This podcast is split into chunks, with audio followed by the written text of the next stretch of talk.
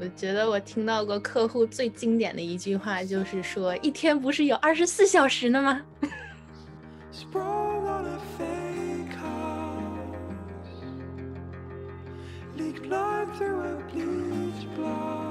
就即使然后它是 unfictional 的，然后但是它会用 fictional 的方式来拍。对，现在其实一直很多主流都都是在这么拍，然后因为这个是比较可控嘛。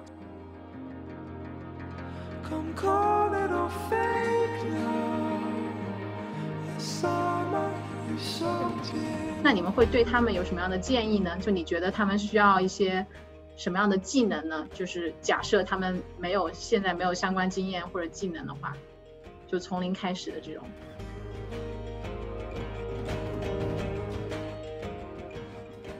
这个问题有这么难回答吗？大家陷入了沉默。制制作人更多是个最开始你是会成为一个杂家吧，就是你需要什么都懂。我我在可能在摄影组待过，我在灯光组待过，我在美术待过。然后你到了后面去做 producer 的时候，你就知道，呃，他们每个部门其实需要什么，或者他们在在做什么。然后对于你后后面的管理，其实是更有。更有效了吧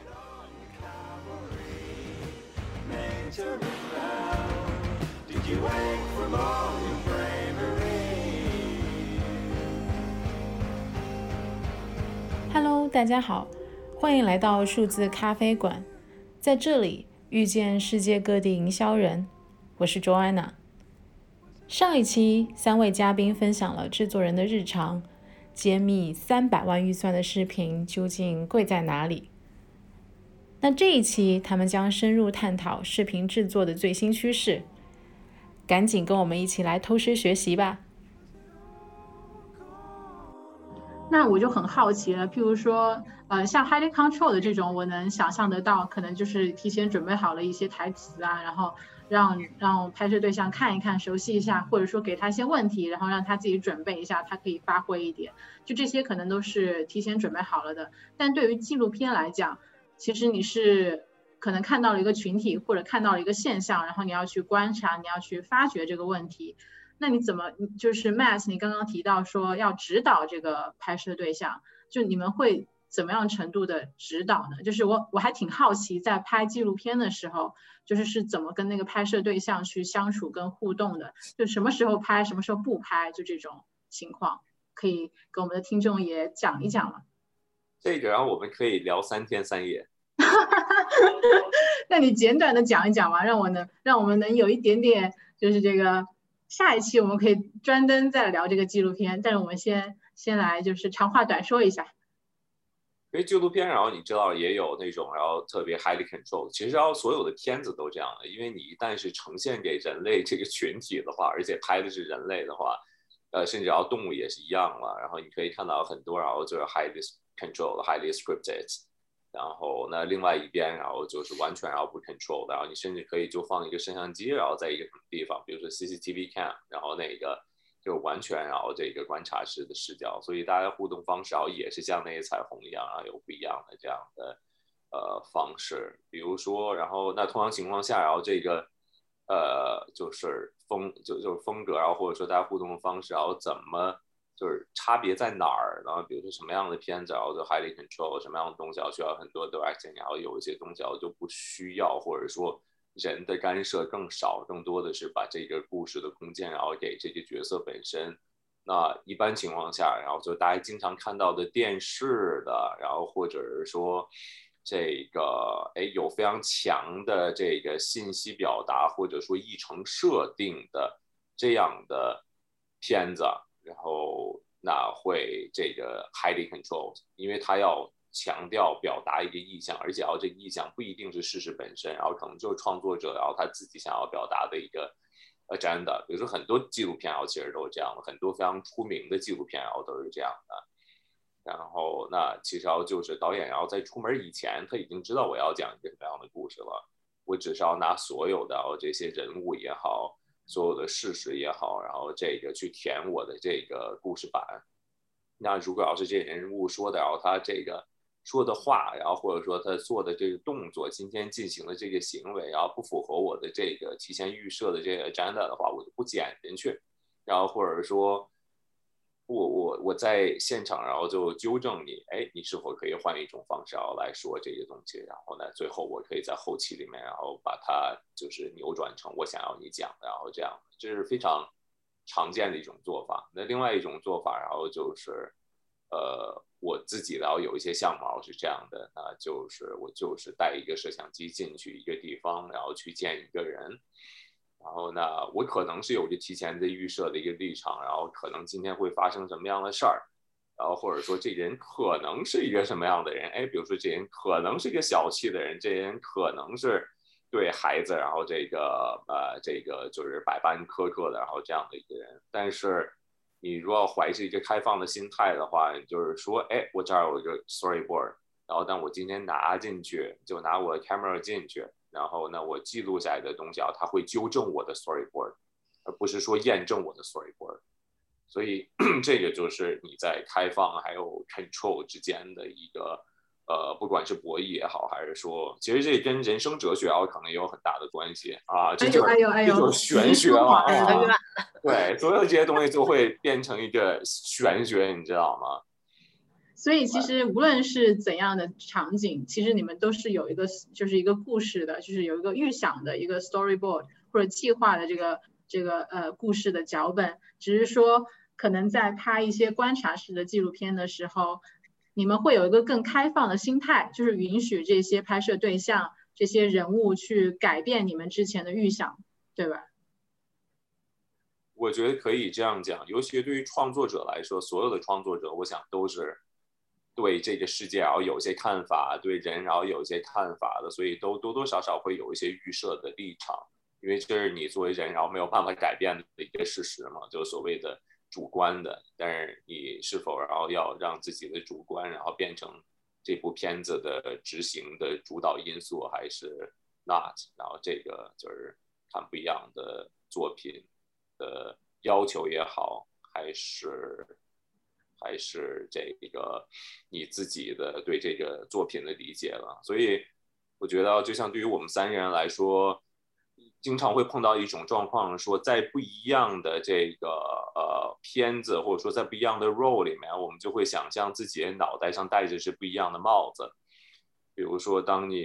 做一个 highly control 的一个片子，然后你可能就是说，哎，我要每一个细节我都要保证它是跟我之前的预想然后是一样的。那当你做下一片子的时候，你就不能把这个 mindset 然后照搬过去，然后就可能要换一种这样的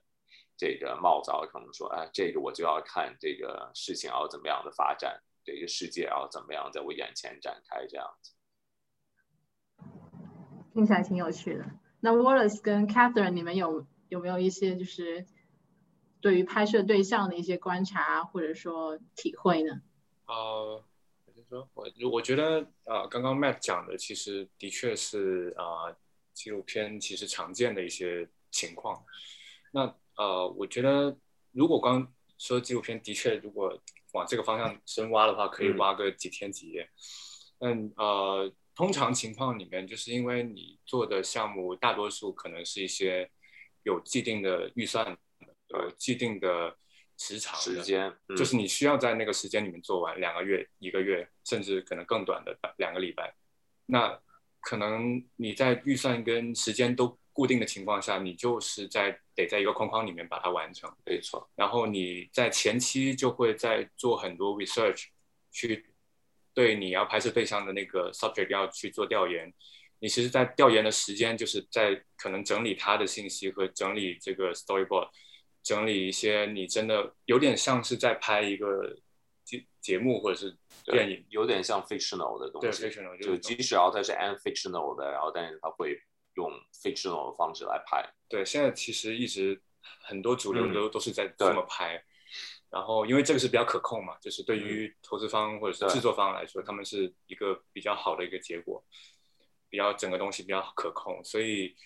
呃，除非。除非另外一种情况就是你没有受到这些限制，就是你纯粹是自己想要拍个人 passion project，你想要记录这个事情，或者你你自己那个东西对你很重要，那我我真的是个人出发去拍这个东西，那我就是可以放开的去拍，我不需要按照任何的脚本，按照任何的一些框架去拍。可能你自己就是那个呃管理这个这条 storyline 的那个人，你自己也是出钱的那种人。出钱，对对对，就是 要看不马出来，就是自己自导自演，就是这种拍法。对，没有钱就是另外一种拍法。对对，了解了解。所以你经常可以看到有一些就是个人作品，就是呃，比如说我们叫作者纪录片，然后呢就是几年甚至十几年的，然后都有。对，所以然后这两者，然后是不是在一个话语体系里面，不是在一个框架里面可以比较的？嗯，另外一个你其实给别人干活嘛，你要给老师交作业嘛，老师交作业你考一门试，然后就是在一个小时里面要答完那么。两三页的一个卷子，对你老师让你怎么说，然后你就要怎么说。你答数学和答语文的作文，然后还是不一样。那我知道了，就是我也突然想到了，就是有的不仅仅是说拍视频吧，就是无论你做什么事情，其实都是这样。就如果说你最终是那个出钱又出力的人，肯定是你是有最大的话语权的，就是你爱咋地咋地。就像我做这个 Talking Digital 或者这个数字咖啡馆一样，就是因为。我们也不是一家公司，所以是我在主持啊，或者说在采访啊，我就有很大的自由度。但如果说我这个性质改变了，我把它变成了一个，就是说一个商业的行为，或者说是一个呃其他的一个呃商业的采访啊什么样的，的确就会有很多可能出资方就给钱的老板他的限制，就是甲方的限制。这个我觉得总结下来挺好。那既然我们都提到了甲方。然后我们也是长期也也在乙方的角色里，就我个人起码是这样啊。那大家就是有没有在拍摄视频的时候遇到过一些一些无理的要求啊？其实其实我觉得 Catherine 刚刚已经讲到了一一一点点了，就是那我不知道那个要求，譬如说你可能因为这些软件就是剪辑软件的问题，剪辑到很晚，结果第二天还要去赶飞机，或者第二天还要去拍一个日出啊。就这种可能有时候不一定是客户的要求，有时候也可能是导演的要求或者其他内部的其他因素导致的。那如果说在对客户的这个方面的话，你们有遇到过一些难处吗？或者说一些大的挑战，然后让你们觉得工作变得很困难，然后你们是怎么去处理的？我觉得我听到过客户最经典的一句话，就是说一天不是有二十四小时的吗？我的天呐，还有八个小时要睡觉呢。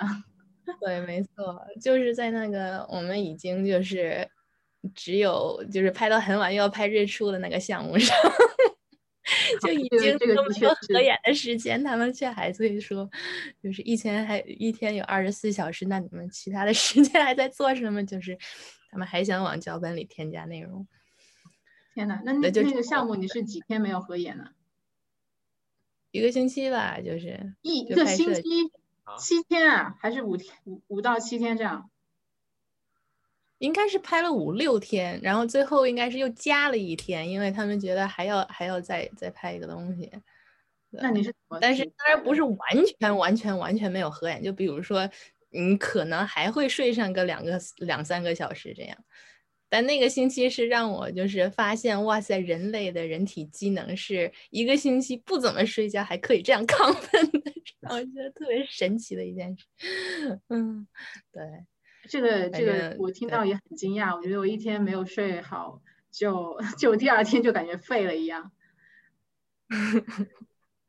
可能是你处于那个项目那个氛围，就是还有那种紧迫感，就所以有那种兴奋的感觉。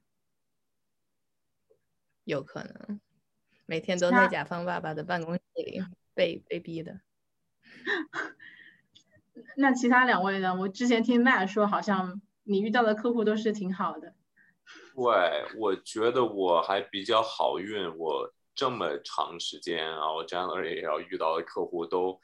非常之理解，非常之脾气好，然后大多数啊都非常 reasonable 啊。就他们不会去跟你讲，一天可是有二十四个小时呢，怎么我的影片这么久还没有拍完，或者说还没有剪完？目前为止，我觉得我没有真正的遇到，然后这像 Catherine 然后这个就是遇到的这样的客户啊，我觉得我我不知道是不是因为要这个跟打交道的年龄层啊什么，比如说我基本上要打交道的很多，然后是八零后、九零后，然后这个我这就是我是不是又 stereotype 了啊？不知道，好运吧？我觉得我算好运啊。Wallace 呢？我我大就是大多数情况都还可以，因为如果你遇到的客户是就是一直都对这个行业比较熟悉的话，就可能还好。那也偶尔会遇到一些比较奇怪的，就是可能他他真的对这个 video production 这东西，他可能理解的，就是接触的不多。然后当你跟他呃合作的过程里面，可能你更多时候你要。告诉他接下来要做什么，或者要避免什么情况发生，要做做哪些准备的功夫，这样子。那有一次比较觉得比较无理的一个状况，就是我们当时拍完已经拍完了，然后所有所有拍摄的内容内容其实是跟他已经每一次都确认过了，然后到后期的时候，他说：“哎，怎么没有这个？”就是他他根本就可能之前就没有讲，然后他在后期的时候想要。那我当时就是就是在就就比较无语吧。那我只能跟他说，你如果真的需要那个东西的话，就需要另外再补补一些重拍或者重拍。对，就我也不可能给你变出来，对吧？对啊，就类似这样的情况了。其他其实大致大部分情况都还不错。嗯，都只是比较累，或者是比较呃。要的东西比较赶，或者是一些周期比压缩的比较厉害的东西，但是我那些我觉得都可以理解，就是大家都差不多吧，对吧？对，都是想要省 budget、省省预算，然后省时间。对对对对，那些我觉得相对来说已经是比较能接受的。对，基本的矛盾就是这些吧，就是省预算啊，希望省预算、省时间，或者说他中间他可能。已经确认过了，然后又反悔这样子的情况，有些比较难的可能是因为客户上面他分了很多层吧，就是从决策的跟后面执行的隔了可能有三四层，对对。然后你跟你对接那个人，他每次你跟他 feedback 完了，他可能要过三四层才到最后拍板的那个人，完了就是你做的那件事情未必就是最后要的，没错，这是这是最要命的，就是这个是把整个。production 的时长都可以拉得很长，然后会浪费很多无用的时间，去要不断的去啊来回 back and forth，嗯，这种是最烦。但对最最好就是能够直接快速的拿到真实他们老大要的东西。我觉得这个就 Wallace 要讲的这样的状况，然后可能是在我们的工作里面，应该是百分之九十的状况，然后都是说。你其实要是跟这个相对而言，然后这个因为你做执行层嘛，然后所以都是比较中低层的，然后这样的呃，这个就不是直接跟这个老板然后去对接的，因为老板这么忙，怎么可能要去跟你对接一个镜头的，然后这个 framing 啊，这些不可能的。所以要这是我觉得我们这行业里面，然后就一直以来大家每个人然后都要 do with 的这样的一个状况了。对，我觉得而且越大的公司应该是越是这样的嘛，是吧？因为你这个 line 就特别长，这个 chain of order 就特别长。但是小的制作，你可能直接对接到就这企业主一个 startup，然后一个什么小作坊的这样的老板，那当然然后就没什么，你直接跟他说然后就好了，不存在这个就是等这个命令啊，或者等回复啊，等 sign off 的。对，还有一个就是。之所以要变得非常长，就是每一层都在 second guessing 上面那一个层，然后他到底要什么？然后呢，一开始 second guessing，然后那就无边无际了 啊。对对对，就是可能说呃，执行层在猜管理层到底想什么，但是他们却可能不敢去问啊，或者说管理层真的没有时间去回答这种细节的问题。这个的确是啊，就是。如果越大的公司，可能越会存在这种客户，他内部有不同的层级啊。然后我我个人倒觉得，其实也要看老板，就有的决策层的老板、管理层的老板，他可能就是他很放心执行层，或者他很相信这个这个呃广告呃公司或者说这个创意公司的这个专业的话，他可能就没有什么太多的 input，除非是一些原则性的问题，他才会纠正一下。他就可能说呃基本上抓抓大放小吧。但有一些老板可能他就会他可能觉得很轻松，就是看到一个点他就说了。然后他想象中对于呃他的下属或者说对于呃乙方来说也是很轻松的一个改动，但其实他却不知道这这背后的一些工作，可能他真的是提了一个要求是以前完全没有，就是说他的执行层以及说乙方完全没有计划到的，然后就出现了像 Wallace 那样的情况，说要重新再去呃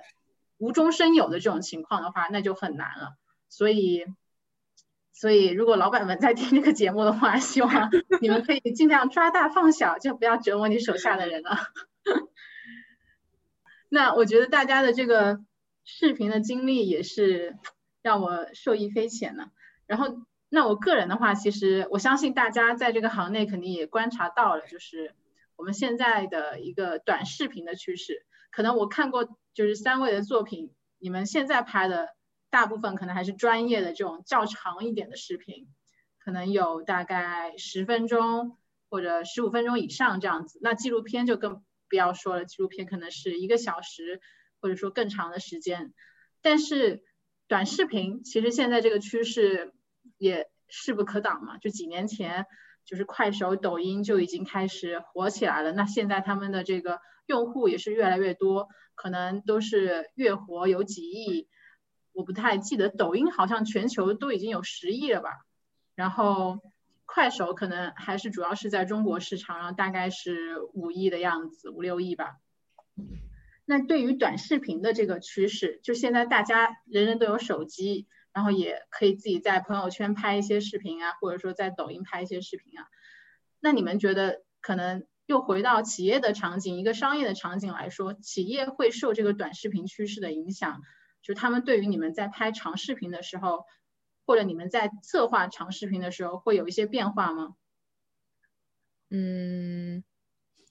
其实我资历比较浅了，但是我是了解到，呃，至少企业视频这边，呃，大部分的视频长度都，我们的建议，反正是作为视频制作方建议。呃，保持在三到五分钟的这个这个范围里，所以基本上企业视频，除非你要拍一个很冗长的呃演讲，或者说是一个 presentation 之类的东西，要四十分钟以上。通常来讲，你的企业介绍片啊，或者你宣传一个一个产品啊，这些都是我们都建议客户尽量保持在三到五分钟，甚至更短。那之外呢，就是，呃，关于你说的，就是短视频，像快手啊，像抖音这种，就更短的视频的 format 来讲，对，呃，现在反正我是感觉是这种企业大多数是还是 consumer facing 的会会多一些，就是这些企业会考虑用这种 format。但是你要说企业之间的通讯的话，他们更多的是想要。当然，在三到五分钟基础之上，现在我们看到的要求是越来越想要把这个视频再缩短，但是不至于是要在抖音和快手的平台上面，而是在各各大社交媒体啊，比如说推特，比如说 Facebook，比如说微博，他们想要视频在一分钟或者是一分到一分半以内，然后呃。希望这个视频是可以无声观看的，要有字幕去立这个视频，或者说，呃，前五到十秒要非常的吸引人的眼球，然后，对，就可能是这些是我观察到的一些短视频的趋势吧。然后，嗯，在我们作为 agency 在给客户提案的时候，现在就是社交网站单独有一个更短的一个 cut，现在是变成一个就是常有的一个。一个一个项目在里面，对，所以，嗯，这个我也是深有体会的。对，因为社交媒体就是很多内容形式，他们也是在变嘛，所以社交媒体对于短视频这个这个趋势也是抓的比较多的。譬如像像 Facebook 啊，然后像微信啊，他们都尝试，就微信已经有视频号了嘛，那 Facebook 其实它也有自己的一个 Watch，就是这种专门一个视频的一个页面。然后，但当然就是他们都没有非常成功啊。就在我看来，其实更颠覆性的是像抖音，就有的人可能说抖音就等于微信了，就以后大家的社交方式甚至都可能会改变。就是我可能就是拍一个短视频发在我的抖音账号上，我的亲朋好友看到这个短视频给我评论一下，而不是说像以前。我会在朋友圈或者在 Facebook 上面发个图啊什么，就我不是说现在这个已经完成了这个转变了，但是可能到了后面的话，就是短视频的这种平台有可能去取代社交的平台这么一个趋势了。就我自己感觉是这样。那 Matt 跟 Wallace 呢？你们对于短视频有什么看法吗？觉得有没有什么对比起来有没有什么优劣势啊？或者说你们自己的一些趋势的判断这样？我的客户从最开始啊，我就是在做，呃，那那我讲最开始啊，应该是在七年以前了，然后都讲的是五分钟以下的啊这样的短视频，嗯，然后而且然后因为这个其实我的客户方，然后他们也是 agency 的 background，然后所以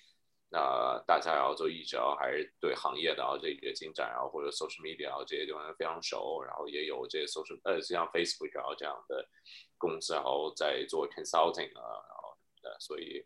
呃一直还算是这个就是紧跟时代步伐，然后所以那我在过去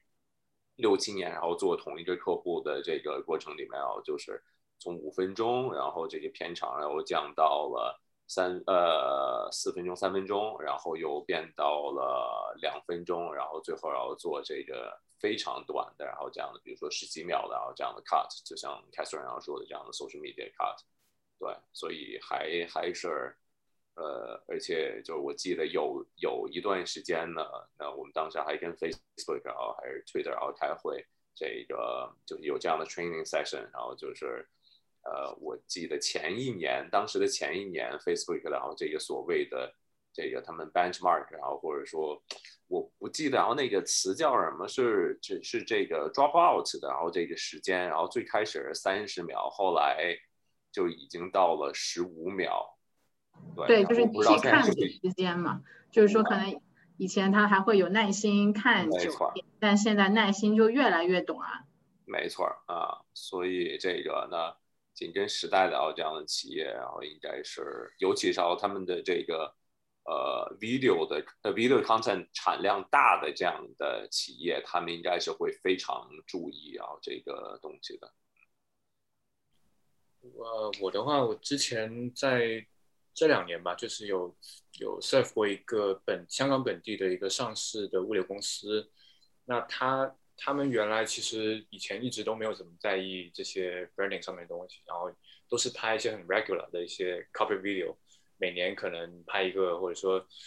呃，十年拍个大的这样子，就是一些很常规的东西。然后到了这两年，然后，呃，我们跟他对接了之后，然后我们也会给给他就是去推荐一些想法，或者说，要不你们要不要尝尝试一些新的？或者后来他们也自己很主动的说啊，我们不想再拍那些很传统的那些企业宣传片，觉得太太闷了，太无聊了。然后问也问我们有没有一些新的想法，然后我们当时是给他们做了其中一个 project 是，呃，就是偏向比较 branding 吧，就是跟他们自己的业务可能有点挂钩，就是呃，比方说他们物流，我们就用一个教教粤语的一个就是科普这种很很地道粤语的一个一个内容去包装他那个物流的一些业务。或者他们那个企业文化之类的，然后他最后出来的，他们也还蛮挺挺满意的吧。就是感觉他们现在慢慢开始在尝试，在接受一些新的一些东西。呃，我觉得趋势的话，短视频趋势其实可能在刚刚开始前几年的话，短视频大家觉得是一个比较啊低 quality 或者是一些低成本制作，或者是个人制作，或者一些呃。不太在意画面的一个制作，但是现在我觉得其中一个趋势是，就算是放在抖音或者放在放在任何一些这些呃短视频平台上面，但是大家对画质或者对内容的那个要求也越来越高。然后包括我们其实这就在探索这方面的东西，就是在三到五分钟的片子里面，看看能不能把它的画面或者是一些内容、creative 各方面能能就是往更极致的去推，然后给观众一个可能就是一个新的印象，就是不一定短视频就是简单呃普通的，所以对，就是我不知道大家。有没有其他的体会？了解了解，所以这也是一些未来的机会啊。就听众们，如果你也在做这个视频相关的业务的话，就 maybe 可以去去探索一下这些新领域了。那最后的话，其实想问一下三位，就是从你们就是作为一个过来人的角度的话，就因为我们听众的话，可能有的还是学生，或者说他们只是刚。就是进入职场几年的新人这样子，或者他们在别的领域，但是他们对于视频制作或者想以后成为一个制作人，那你们会对他们有什么样的建议呢？就你觉得他们需要一些什么样的技能呢？就是假设他们没有现在没有相关经验或者技能的话，就从零开始的这种。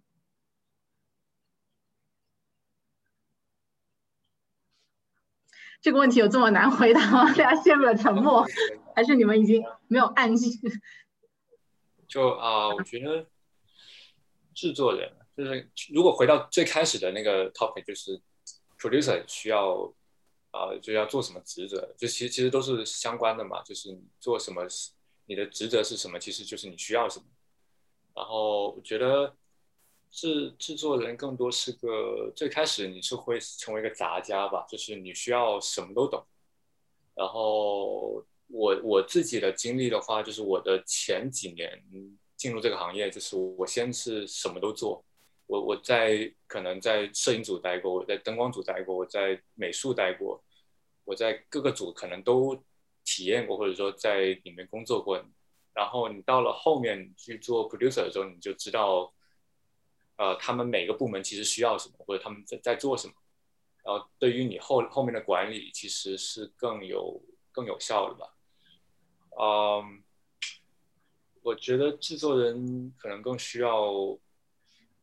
是沟通能力，或者是一些呃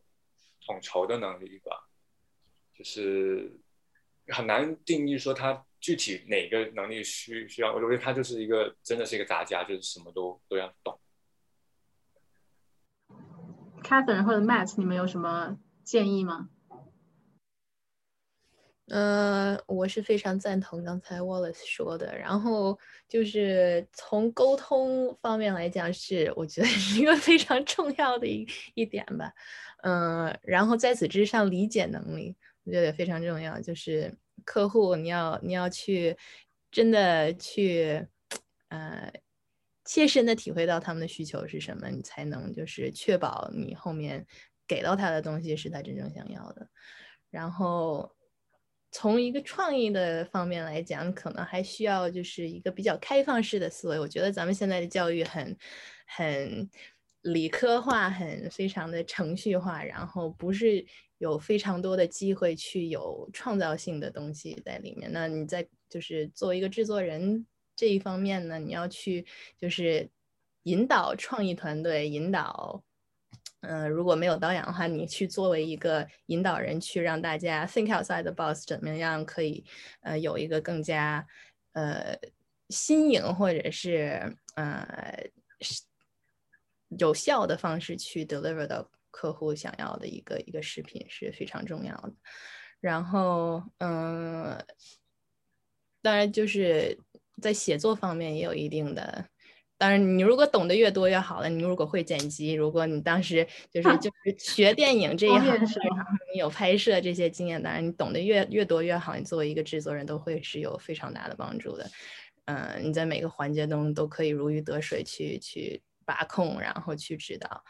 嗯，当然也不是必要的吧，就是你可以从完全零开始去一点一点的去了解、去学也是可以的。但是最重要的就是这些每个行业都需要的一个沟通能力和理解能力，还有一个策划能力。嗯，然后我自己做的这个是比较和公关和企业嗯方面相关的，那你就要有一个就是对于呃公关行业或者说是呃金融行业背景的一个基本的了解和认识吧，然后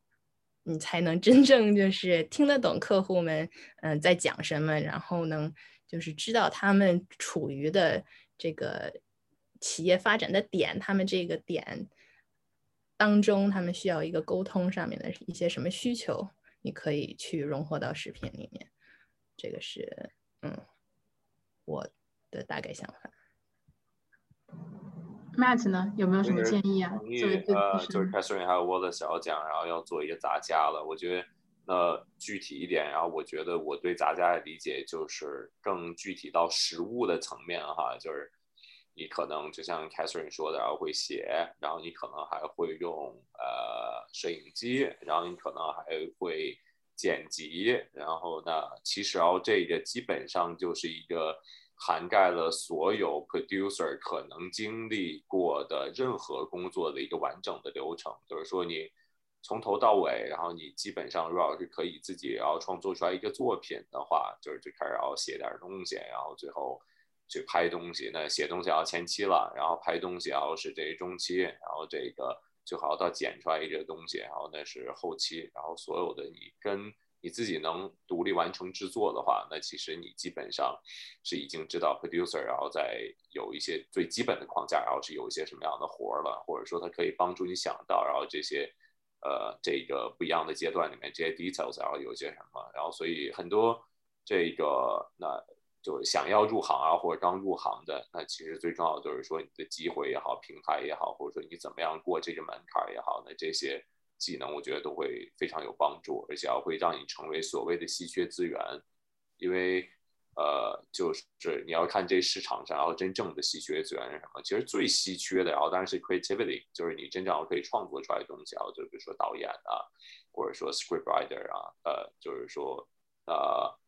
更上一层呢，就是说，还是说从实物层面来看哈，就是说培养你自己的 taste and judgment，然后培养你呃对这世界的看法，对片子的看法，影片的 style 的，然后这样的呃形成一些自己基本的呃逻辑吧。所以呃另外一个建议啊，我就多看片子呗，然后多去实践做片子的这些理念。比如说你看一个片子，然后觉得哎这片子啊可能。有特别多好的地方，但我可能要实践一条在我做的其中的，然后一个一个小作品里面，这个建议很好哎，对，就是说，因为。我相信，其实现在大家都有手机，都可以去拍摄了。然后写的话，就是其实你有一个 idea，或者大概写一下一个故事怎么样发展。其实你就是相当于一个编剧的角色。然后最后剪的话，我们手机上也有很多这种简简单的剪辑的 app。那如果你想要更专业一点，也可以用一些就是 Adobe 的那些呃 Premiere 啊，或者说 After Effect 这些软件去就稍微了解一下嘛。其实像我也是从零开始去做剪辑。然后去做那个 After Effect，我觉得现在这个年头，只要你有兴趣、有耐心，就什么都能学会吧。因为当然入门其实没有想象的那么难，就你看几个 YouTube，或者说你搜索一些，在国内的话，可能呃就是百度一下有没有什么样的教学的入门的视频，然后你看了之后，你就大概了解了，然后你就可以用起来了。然后你用起来之后，其实。你就可以剪一个片子了，当然手机上的这些软件可能更更简单一点。只是说，如果你要上一个层次的话，就像麦讲的，你要去形成你有自己的一个独到的观点，那这可能基于你生活的体验跟观察，以及你自己的一些呃一些逻辑这个架构什么的。然后还有另外一个方面，就从视觉的角度来看的话，你有什么创意的风格啊，或者呈现的手法啊，这个可能有点偏电影的。感觉实用的经经实用的这个 tips 的话，就是说你看到好的东西，你就可以去在你自己的这个个人的小作品里面去运用一下。我觉得这个还挺好的，说不定我也可以尝试一下，观察观察，然后运用到自己的这个下一个作品。那对于你们来说，你们下一个最期待的作品会是怎样子的呢？或者说拍摄的视频项目会让你觉得有一点期待或者有一点兴奋的，就不一定一定要是你马上就要做的，马上就要拍的，有可能是你心目中理想的，就是你感兴趣的想拍摄的一个项目，就一个假想性的问题。好多片子然后其实都挺有意思，我觉得新的就是 subject 然后都会有意思，新的行业会有意思，新的故事、新的人都会有意思。但通常我们的状态啊，也是我们的一个 eternal 的 challenge，然后就是说，哎，刚开始，哎，这这这东西要特棒哈，这人特有意思，然后过了一段时间，然后就开始，然后这个，哎呦喂，然后又要开始 又要做这事儿，就是你你你。就就像恋爱一样，然后你刚开始特新鲜，哪儿哪儿好，哎，我有这一点子，我有那一点子，然后开始，然后慢慢进入到执行什么的，然后就是一种这样的麻烦，然后或者说进入到倦怠期、疲疲疲劳期这样子，所以我永远觉得下一个 project 要是更好的一个 project。我觉得大家都有自己的 passion project 想去做吧，然后也是像 Matt 那样，要不然就是做了一段时间就就觉得很。很辛苦，或者是说是就像我这样就拖延癌晚期的，然后每天客户的工作忙完了就已经觉得累死了，然后自己的 passion project 提不上日程这种。嗯，我反正是我是对写作这块很感兴趣，我是觉得一个很好的就是呃有剧情的这种 format 的的的视频作品吧。我是想是对于写 screenplay 啊去去。我是比较相信，就是这种 format 来讲，writing 是很 critical to the outcome of the film。所以想，如果嗯，我可以解决我的拖延癌，然后抽抽一点时间去写自己的 screenplay，是比较比较兴奋，比较期待。你有什么样大概的 idea 吗？就会你会想要写什么样的东西呢？就是一个一个微电影，还是说一个社会现象的观察，还是？个人故事还是怎样子的，都挺想做。我觉得这些，我你说给任何一个人听，每一个 format 都是挺感兴趣的。我目前是一个是，可能咱们现在社会问题比较多吧，然后也想做一些挖掘，或者说是，呃，更深一层对社会的思考的这种这种。挺好，挺好。这个我也感兴趣。如果你要去挖掘的话，可以可以。可以叫我一起，我跟你一起挖挖掘，我们两个挖掘机，我们可以合作。对，Boris 呢？呃，我自己的话，其实可能我自己参与的像 feature film，就是一些长片或者电影片，就是机机会比较少，所以我我身边已经开始有一些朋友已经在拍一些独立电影什么，所以就觉得说未来如果有机会。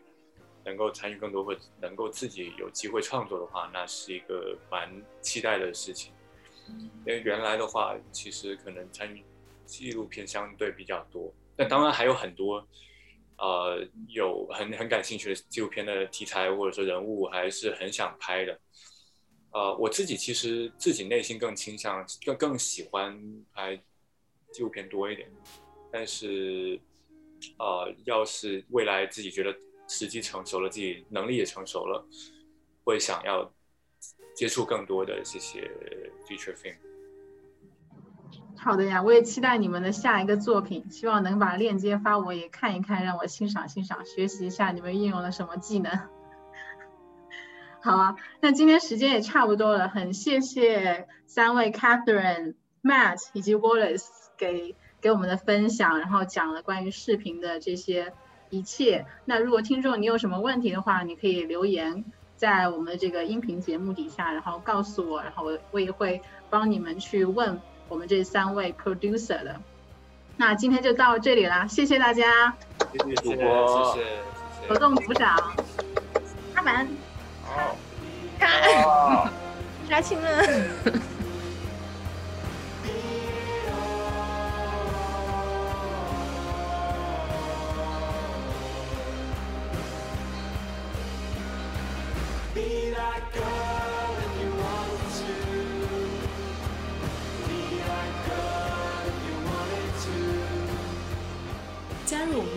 群，可以搜索公众号 “T A L K I N G”。D I G I T A L Talking Digital，然后你就知道入群方法啦。喜欢我们的文章和音频，记得分享哦。你的分享和转发是我们持续下去的动力。谢谢大家。